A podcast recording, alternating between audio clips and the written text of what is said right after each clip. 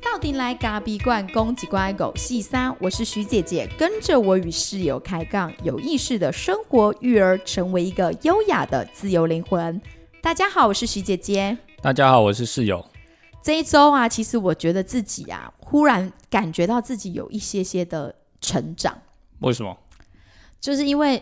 学校不是举办招生说明会，然后招生说明前两天我就接到了行政幼儿园行政老师邀请我去跟大家分享关于华德福教育，因为我们现在在里面已经三年了。对，不然你是因为你想要讲啊，没有，他不知道，他没有听我的 podcast，他只知道我做 podcast 而已。啊对，但是我要讲重点不是这里，重点是因为那一天刚好是我们要去录影的日子，对，然后我们早上我跟室友去晨跑的时候，室友就提醒我说：“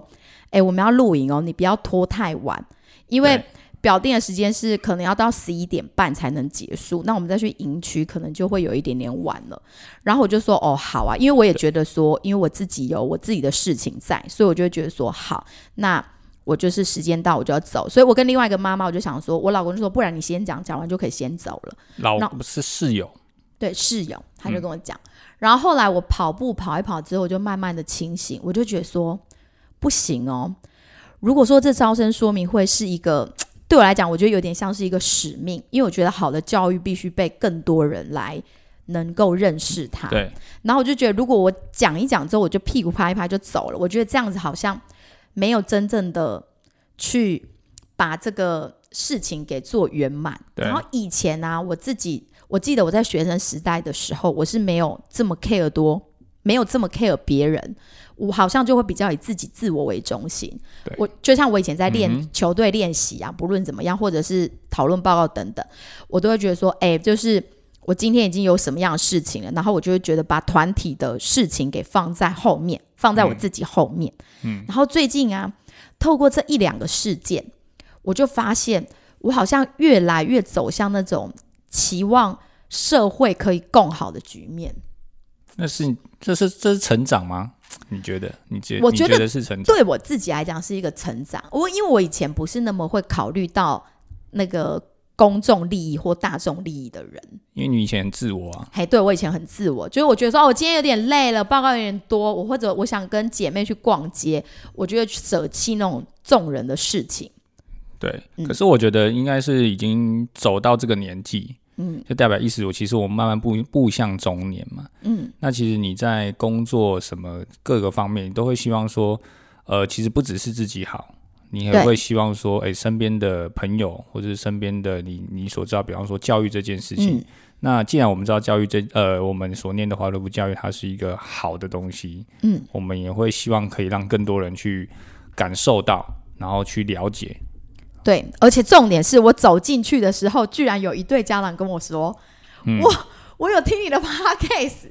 我啊真的有点吓到，但我很希望他把口罩拿下，我想看一下他的真面目。但是因为大家戴着口罩，我也不好意思没。有，现在他真的，我觉得他应该是会进来啦。应该会吧？对，因为他我继续听下去的时候，他一定会进来。你是说我们一直洗他脑是吗？不不是洗他脑，是我们在跟他告诉他，这个教育有真的是很美好。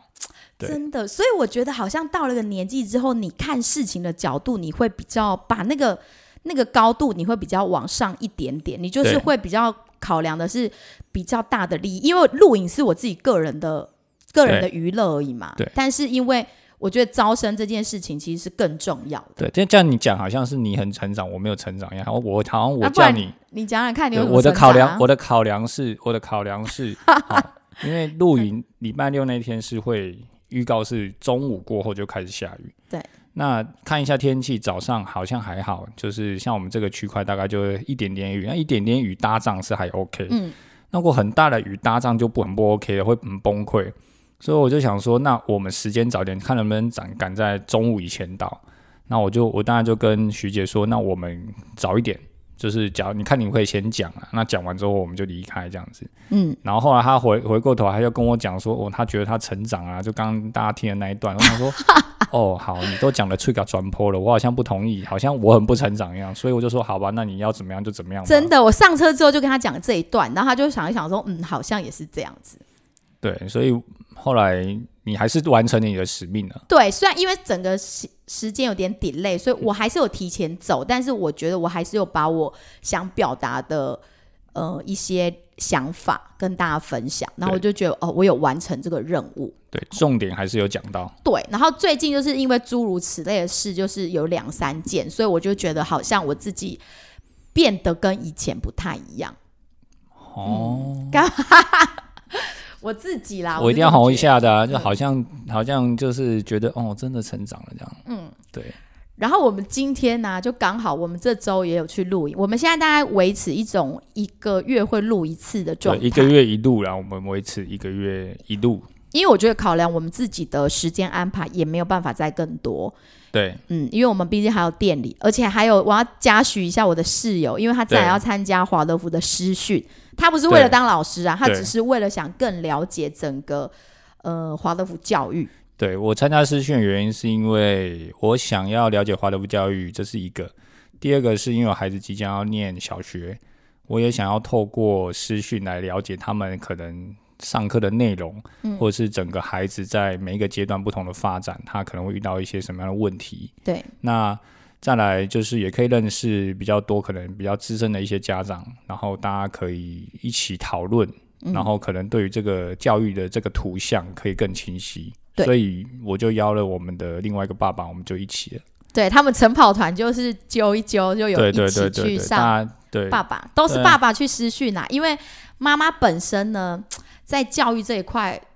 好像就会投入的比爸爸原本就比你较讲清多一点楚哦，你讲清楚哦，原本不一定哦。而且我们也比较能够 catch 到，不一定但是爸爸有哦时候就是会有点雷达不太这个这个时候我就要持敏锐持反相反意见了，怎么说就是你那你确定咖啡粉所有人都是妈妈，就是妈妈都很投入吗？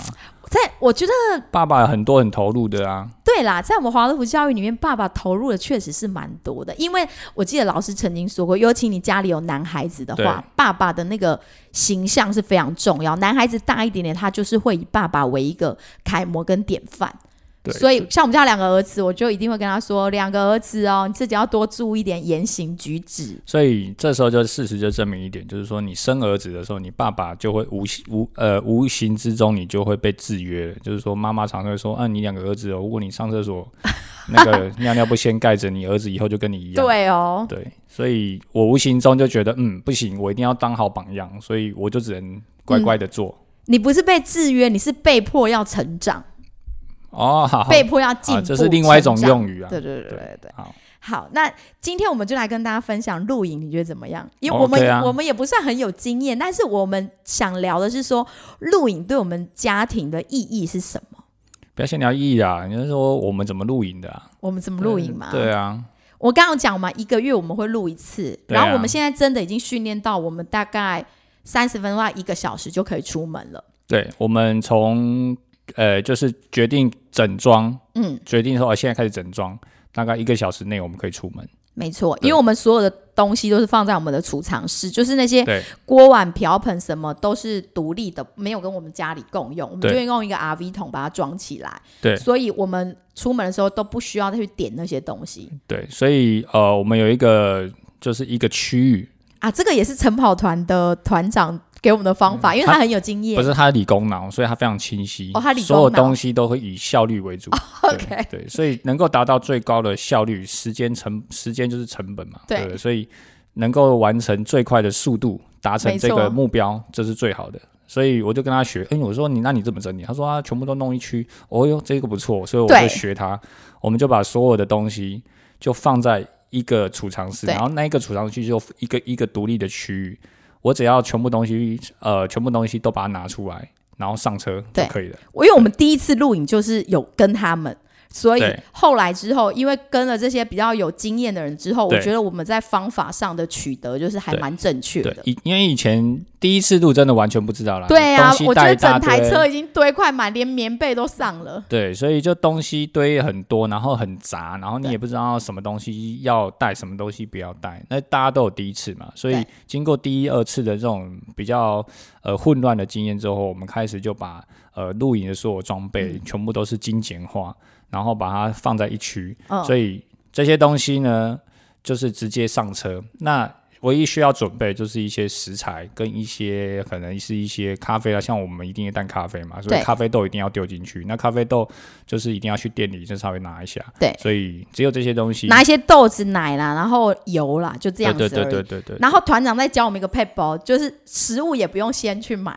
就是出门的时候顺便绕去一个全联。哎，对全联没有给我们广告啦，我们就是就绕去全联，超市啊，超市啊，也不一定要全联，你们家附近的都可以。超市，只要是呃你觉得可以买到生鲜食品的超市就可以了。然后走进去买一买，然后就往露营区去了。对，因为以像我们记得我们以前刚开始录的时候，我们还会特别前天一天先去买食材，对，然后想说要带什么要带什么，就是一种很雀跃、很喜悦的感觉。可是录到现在就觉得，嗯，最方便就是路上直接买一买就走了。因为它已经变成我们的日常了，而不是说特别什么样 special 的事情。对，嗯所以露营这件事情，我们就可以很快一个小时，我们就可以完工，然后就上路上路。而且我们通常也不知道，因为如果是别人揪我们的话，我们就是当天要出门才导航一下那个地址。对我有时候还不确定是不是这个位置，还要问一下。以前啊，如果你把它当做是一个很 special 的事，你就会在可能这前一周开始，你就会去查那个营地啊，人家的评分是什么啊，然后那里有什么。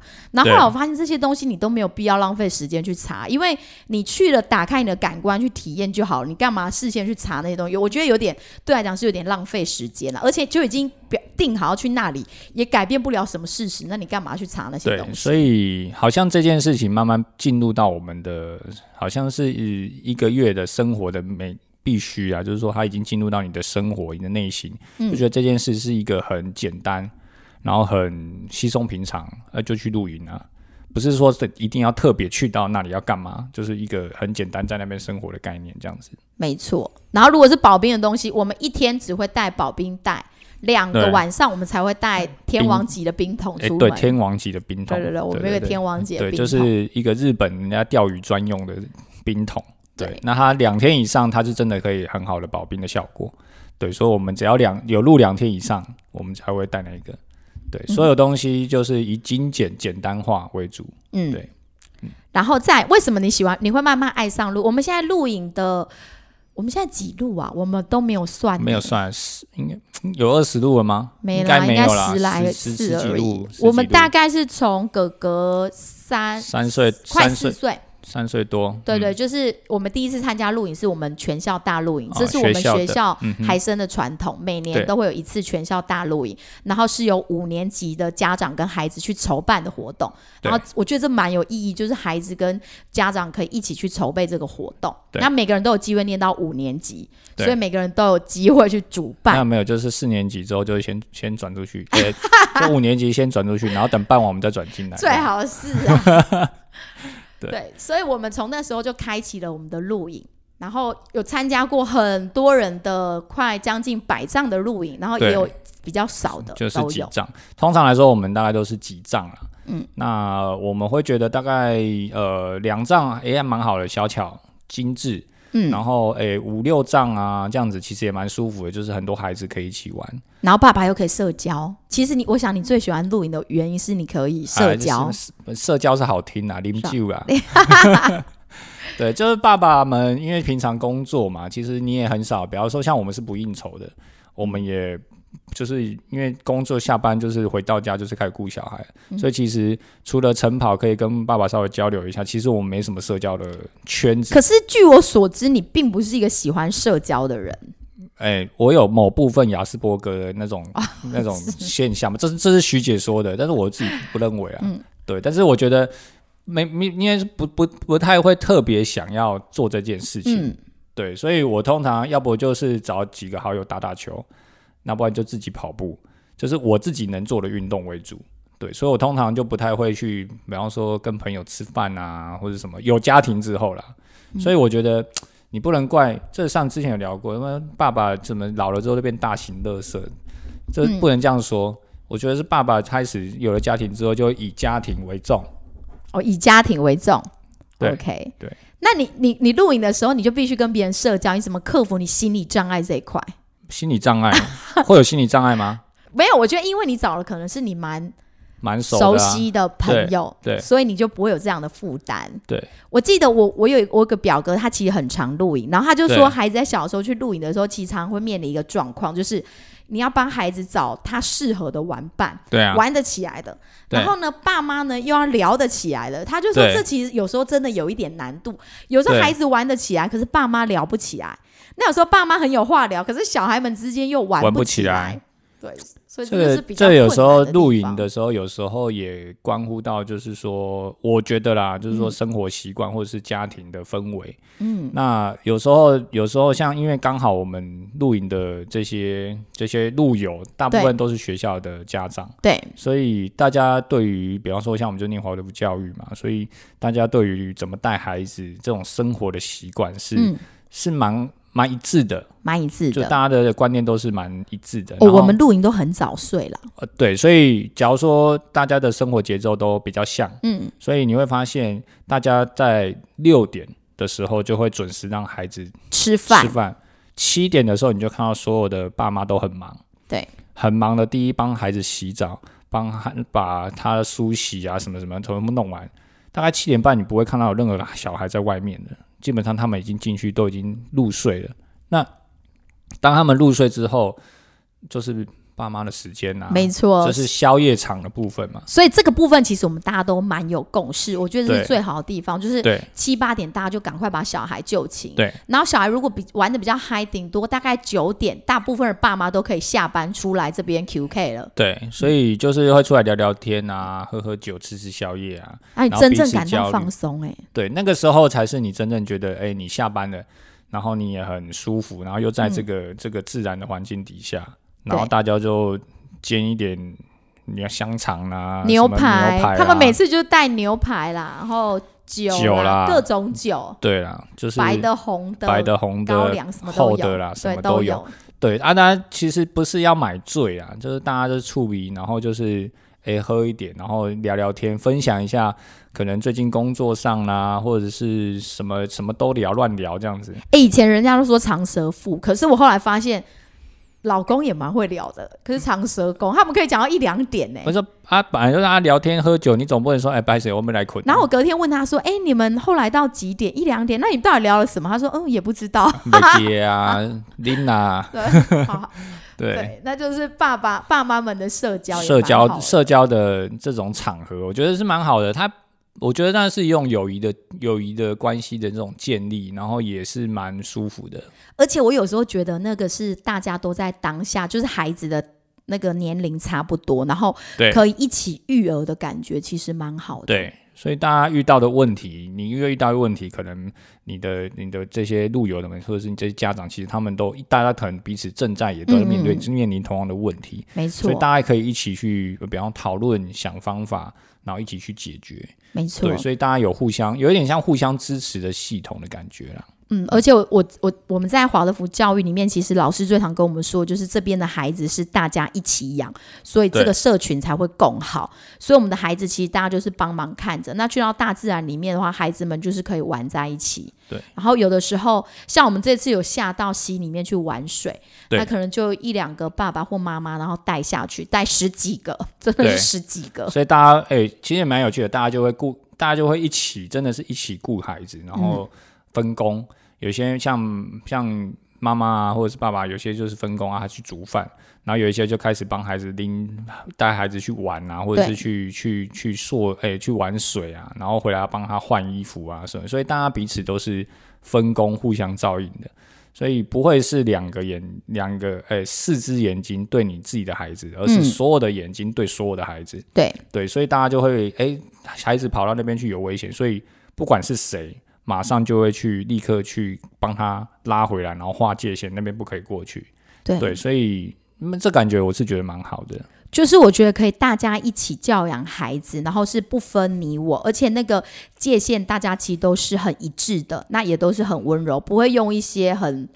很激烈的手法，所以我觉得这样真的蛮好的，我自己蛮喜欢这样一起出去的一种氛围。然后再来就是也不会有孩子看三西因为大家都有共识。对，嗯呃，因为我觉得应该说每一个露营的方式，每个人露营方式不一样。对但是因为我们我们都是同一个教育体系的，所以我们是坚持不会给这件事情。那孩子一定很早睡，时间到他就是吃饭，时间到他就是睡觉，所以生活作息其实都跟他平常在家里的节奏是一模一样的。嗯，所以对孩子来说，人家说，哎、孩子去露营完之后不是会很累嘛，然后隔天会很欢啊什么的。其实，在对我们而言呢、我是觉得还好，因为其实他们在自大自然里面玩累了，他们就睡啊，饿了就吃，嗯，然后回到家里，哎、也是一样啊，就是其实都是一样的。而且我发现还有一个蛮好的好处，就是因为有些有一些家庭，他们可能在于零食的要求上会比较严谨一点点，然后像我们家会给，但是没有到那么严谨。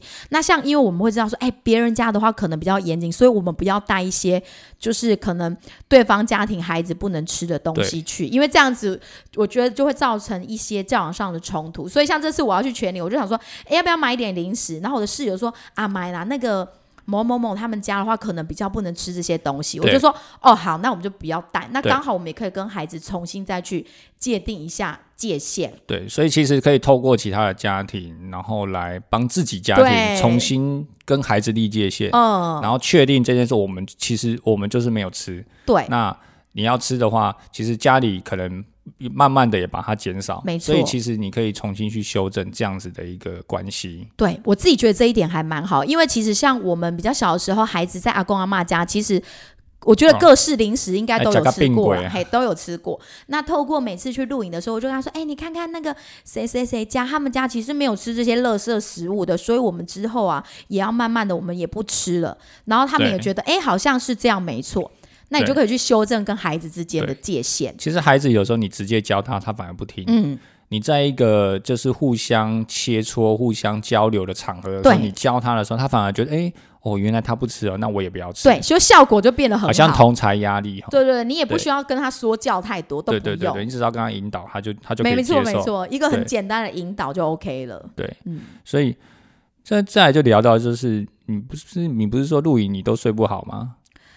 露营一开始真的都睡不好，因为帐篷根本就没有任何隔音的效果，所以外面只要一点点，不论是人声、虫鸣、鸟叫声、狗狗叫声，尤其山山里的狗啊、猫啊都特别多，所以都睡不好。后来虽然大家都会戴耳塞啦，啊，这是露营必备，这是我诚心建议，就是露营绝对要准备一副一副耳塞。耳塞很好用，对，那像像有一些人，就是像我们团长呢，他绝对会连眼罩都眼戴。罩都戴了。对，就是纵使他在亮没关系，我戴着眼罩就好了。是，对，所以这样子的这样子的，你也不怕噪音嘛，嗯你又不怕亮，所以可以睡得很好啊。而且我觉得，因为我们都被幼小的孩子给训练过了，所以其实你只要深度睡眠五六个小时，其实你就觉得有充电到了。对，所以嗯，应该说在大自然的频率底下，其实它应该是会很放松的。嗯，那再加上你又就是小酌了一下嘛，那你其实其实是蛮好睡的。嗯，但唯一的重点就是孩子会非常非常早起来，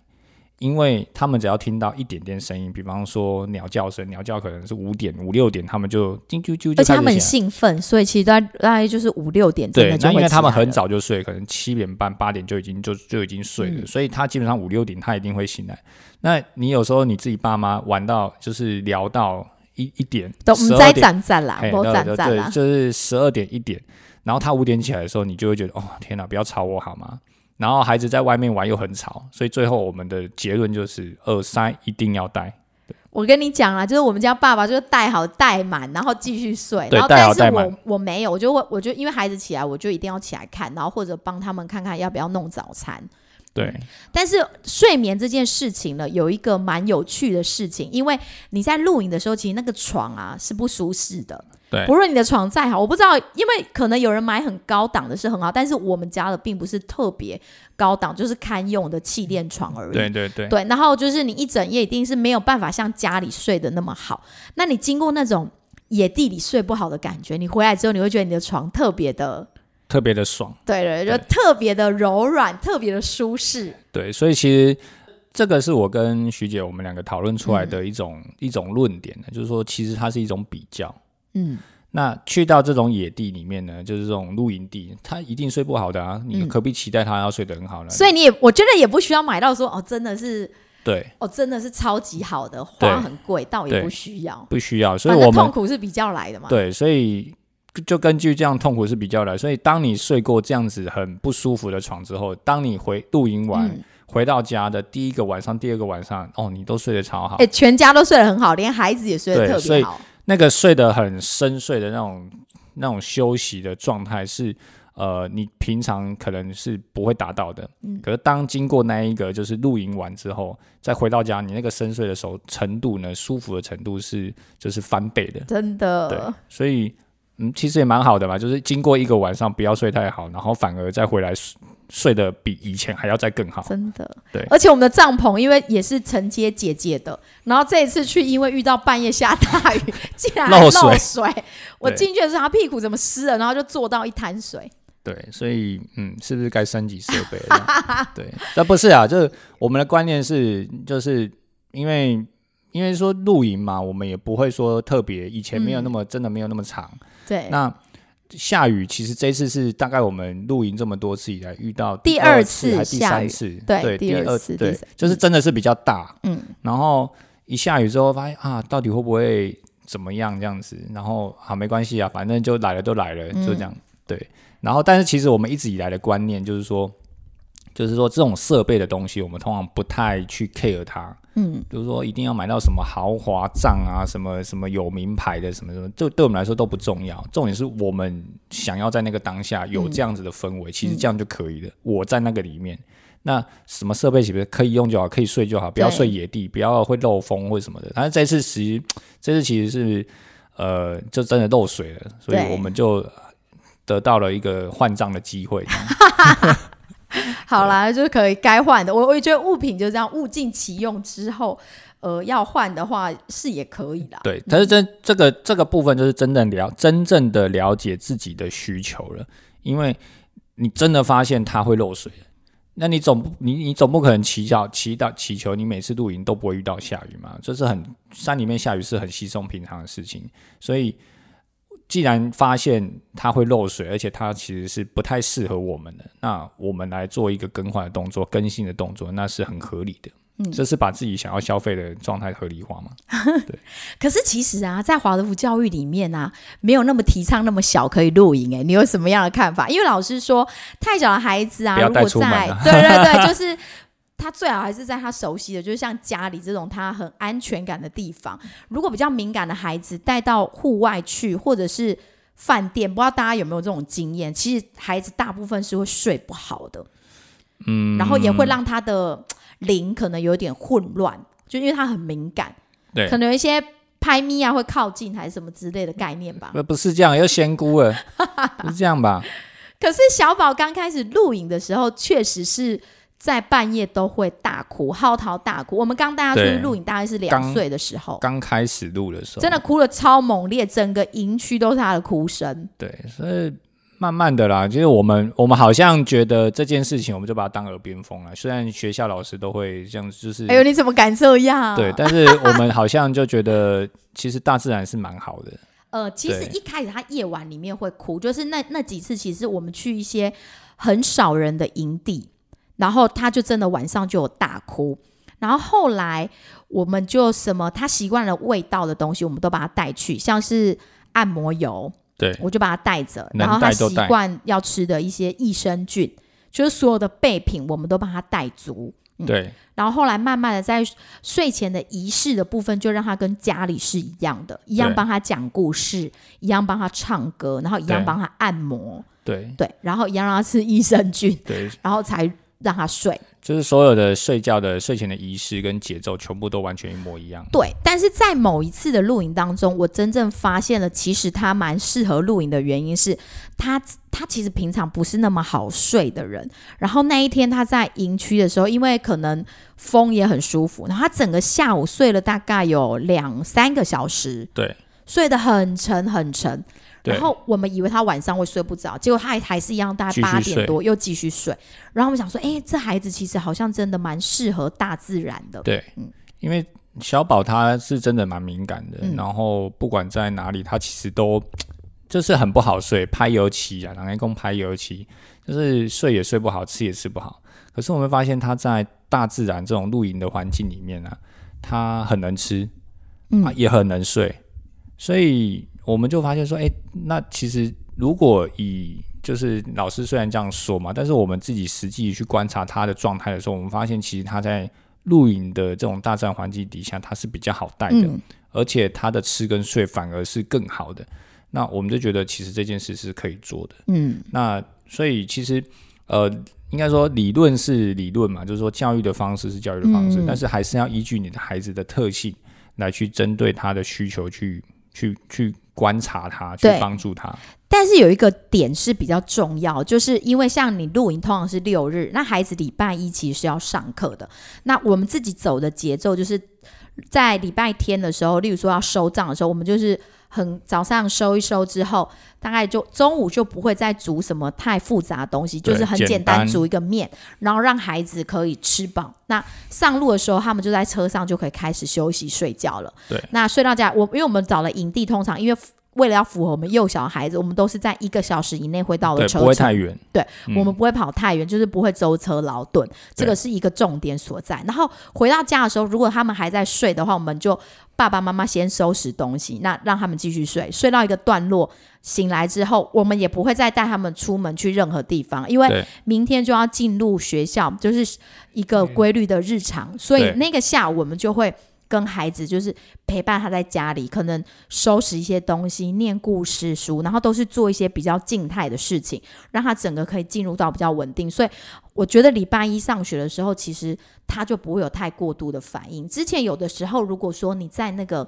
下午又安排了一些活动进来，例如说，哎，跟某某某去聚餐，或是等等的话，对。然后孩子又更累，那我觉得不行。所以礼拜天的下午，其实我们大概一两点回到家之后，就是完全进入一个很静态的状态。对，因为已经在野外放很多了嘛，嗯。就是说我们把它放出去很多了，就是回到家之后，我们其实就会比较处于一个收的状态，嗯，哎、让他在呃一个很安静的状态下，然后慢慢的把心收回来，把节奏收回来，调回来，然后一起再好好的吃个晚餐，然后就准备再送他们去睡觉。没错，就是可能可以做一些像是画画、啊、剪剪纸啊，就这样子。对对对对对，就是让他们比较不要再是一直一直跑跳动。对对对，就不会再有动，就是我也不会再带他们去公园，即便是家里旁边的公园，也不会再去了。对所以呃，在露营的过程当中，其实我觉得还有另外一个很大的一个用途。其实呃，虽然我们现在都是生活在这种都市型的环境里面，虽然呃非常的方便，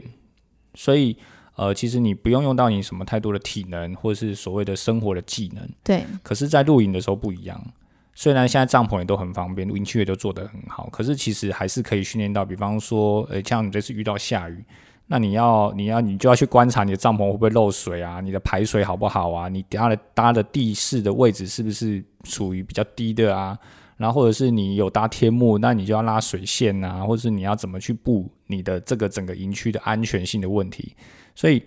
其实它还还它需要用到你很多你平常不会涉略到的一些生活的技能。对，这些生活技能其实是人应该本来就应该要具有，对，只是因为我们都市化太方便了，所以你的这种技能慢慢不见。那再来就是你的适应能力，环境对环境的耐受性，对，就是像有些呃，像我是不会有什么对于呃，我到哪里都可以睡，但有一些我知道有些人他们是太爱干净的人，对，他没有办法在就是比方说露营区的时候，他就没办法睡觉，或者是说他没有办法接受这种野地的这种草的这种、这种这种触感、这种环境的感觉。那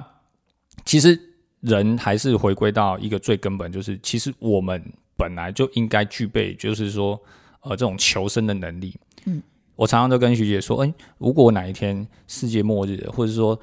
你你遇到什么样状况，未来未来几年的几年你遇到什么样的状况，那你如果这个时候你不做好一点准备，你到时候面临这样状况，第一个死的就是你。哎、我都跟他说。你神经哦！你是电影看太多，对我战争片看蛮多的，对我常常看一我就说你想太多，了，现在不会有这种事情好吗？对但是我觉得倒是对环境的耐受性的那个能力真的会比较大一点点。嗯对，所以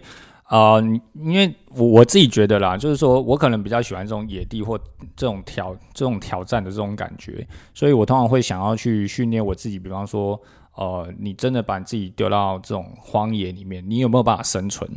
我相信九成的人，现在九成的都市人应该是没办法生存。这是有内心的一个小剧场啦。对，所以你在在这个这个生这个自我适应能力的里面，其实我觉得可以透过露营慢慢来训练。像我们之前有去野营过，登山野营，那我觉得那是更大的挑战，就是你可以不洗澡三天不洗澡，大便随地，就是找一个草丛挖一个洞就把它没有是不能用卫生纸，只能用树叶，你还不能用卫生纸，只能用树叶。嗯，所以这样的情况下，你还要在上面野炊。你还要自己想各种任何方法，这是野营，但就跟露营又不一样。野营是有点比较在更更困难、更更艰难的感觉，更匮乏的一个环境。对对，所以我觉得露营就是一个，我觉得算是一个初学者入门、自开发自我适应能力的入门。嗯，对对对，就是其实我觉得这其实这样是蛮好的。对，然后再其实我觉得在这几次的露营当中，我觉得。最对于我们亲子之间最好最有帮助的事情，还是我们跟他们一起累积这种亲子的财富。亲子的财富其实必须在他们很幼小的时候就去慢慢的累积，等到大一点，没有人要跟你累积了。对啊，我记得我们比较资深的家长就有说过。在他叛逆期的时候，就是你这个亲子财富在开始往下扣的时候，不是往下扣，是拿出来用，拿出来用，好 OK。所以就是你必须在他青春期以前呢，就把你要累积的东西累累积好，不然到时候你就是你就来，你就很快就变负的。如果你们累积不够多，你很快就变负的存款了。对，所以。尽量的多陪伴啊，就是说我们因为工作，然后其实孩子其实他回到家就那么几小时的时间，然后他就要进入睡觉，隔天又要上学。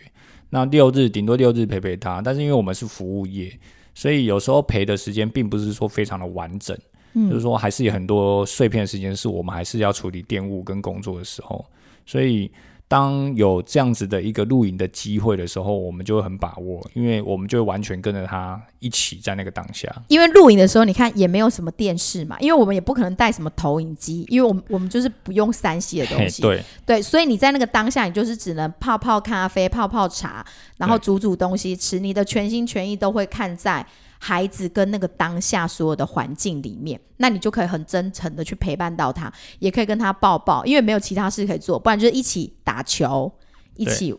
呃一起玩啊，对，一起抓青蛙，然后抓蜻蜓啊，找一些挖一些土啊、宝石啊这样子，所以是在跟着孩子在这个营区里面寻宝。对对，那这对幼小的孩子来讲就是很好很好的滋养。对啊，所以其实不止对孩子的是滋养，就疗疗愈的也是大人啊。因为你平常在工作里面，你其实呃都在忙碌，嗯，对，但是你其实很少去把所有的事情都抛开，然后离到离你的工作场域很远的地方，然后你完全不管它，很难。尤其像我们是假日最忙的时候，以前我都以前我都常常都思考说，哦，服务业这么忙，那我假日怎么陪小孩？嗯，可是慢慢的自己心，第一是自己心态调整，第二是当你心态调整，你的做法上会调整。嗯，那你的工作伙伴也很清楚，所以当这些目标都确定之后，其实没有没有太困难。对，就是反正像我们自己的节奏，就是一个月最多是一场，因为第一个是搭配我们自己的工作，第二是孩子也，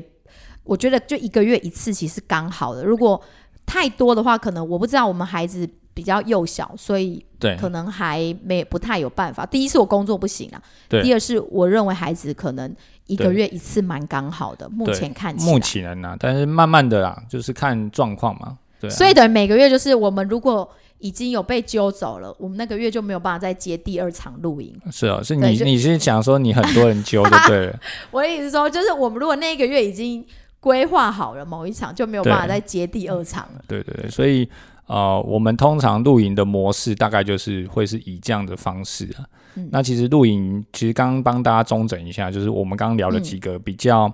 呃好处啊，就是说露营的好处大概哪几个？第一个就是最重要就是爸爸一定要社交嘛，就是说爸爸要爸爸要走出来，就不会变成大型垃圾。诶，不要这样说，我们是把垃圾丢出来。OK，好，对，所以。爸爸可以社交、喝酒、聊聊天，大家彼此交换意见嘛。嗯那第二个就是，其实呃，你去累积自己的亲子的财富嘛。嗯哦那第三个呢，就是其实大自然它是一个非常好的疗愈的场域，没错，不止疗愈孩子，疗愈你的心，然后你再回到工作场域的时候，你就更舒服了，嗯你会更有劲。那第四个当然就是他刚刚讲到一个很重要，就是你要去开发自己的那种自我的适应能力，适应这个大自然，适应任何环境的能力，这个很重要。嗯在第五点就是，其实你可以间接的提升你的睡眠的品质嘛。嗯，没错。然后再来就是透过跟家其他家庭育儿方式的一个交流，你可以重新再去跟孩子订立界限，对，然后也可以让育儿这件事情其实是更轻松、更有趣的。对啊，没有那么难。对没错。好，那今天就跟大家分享到这里，最后也送大家一句话：亲子资产的累积必须在幼儿日常里积累，不是溺爱，也不是物质的对价或单纯的给予，而是真正与他同在的陪伴。谢谢大家，记得帮我们按下五颗星，分享给更多需要的朋友。谢谢。谢谢你，拜拜。